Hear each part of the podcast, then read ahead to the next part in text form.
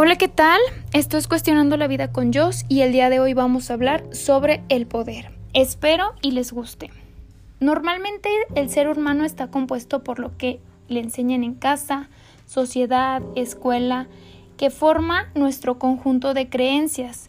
Todo esto se puede determinar como bueno o malo según se crea que es.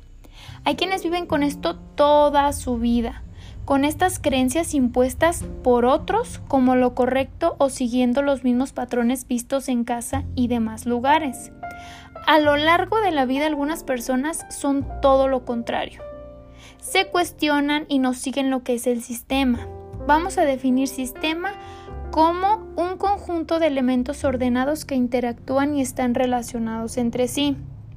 Estas personas no siguen lo que otros hacen, lo que ven o lo que aprendieron en casa, sino son buscadores de su propia identidad y verdad. Tenemos que desde pequeños nos enseñan a toda costa a obtener lo que queremos. En todo vemos al otro como competencia. Tal vez deberíamos preguntarnos, ¿yo quiero y puedo tener lo mismo que el otro o no quiero que lo tenga esa persona? Te dejo esta cuestión porque nos enseñan de todo, pero no a identificar lo que realmente sentimos. Cualquier persona es capaz de conseguir lo que se proponga, pero ¿a qué costo? Con el paso de los años vemos personas que aparentemente tienen todo lo que han querido porque se les impuso competir hasta lograr sus objetivos a compararse con el otro sin tener la habilidad de entender la diferencia entre una competencia sana y una competencia no sana. Nos sorprenderíamos en ocasiones lo que esas personas pueden hacer con tal de lograr aquello que quieren.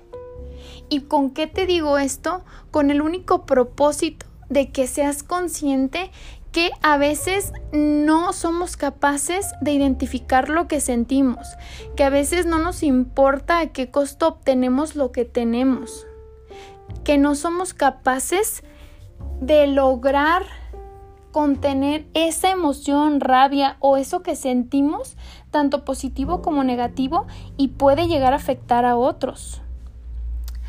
La competencia se nos inculca desde pequeños. Te voy a dar algunos ejemplos. Cuando la, de pequeño estás jugando carritos, muñecas, canicas, el objetivo es ganar y así ya vas entrando a la competencia.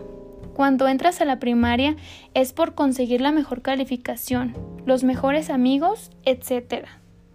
Todo con el objetivo de lograr que los otros te vean como alguien a quien seguir, alguien que de alguna manera influye poder. Y si lo piensas, si es el poder, no es lo demás, es el poder lo que te mantiene queriendo más. Yo creo que la competencia no es ganar, es el poder ante los demás que te da ganar.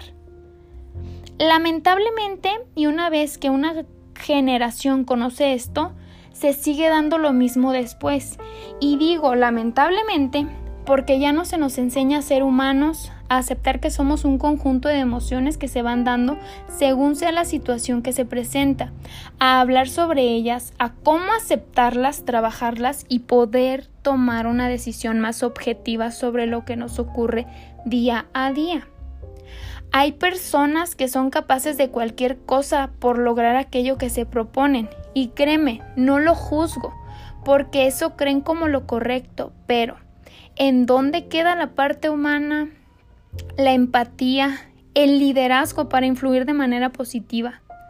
Yo probablemente no tengo hijos, pero créeme que si los tuviera, los educaría de una manera más humana, más empática, con más valores, siempre buscando el liderazgo de manera positiva.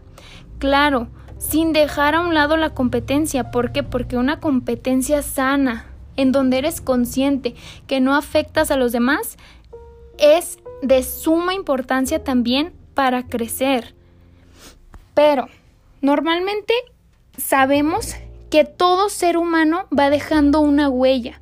Por más insignificante que parezca, toda persona que ya no está de nuestro círculo nos dejó algo. ¿Y tú, qué es lo que quieres dejar para los demás? Vamos a empezar a formar personas con más valores y cosas positivas, con esa hambre de ser más pero sin afectar a los demás. Espero y te haya gustado. Gracias infinitas por escucharme. Hasta pronto.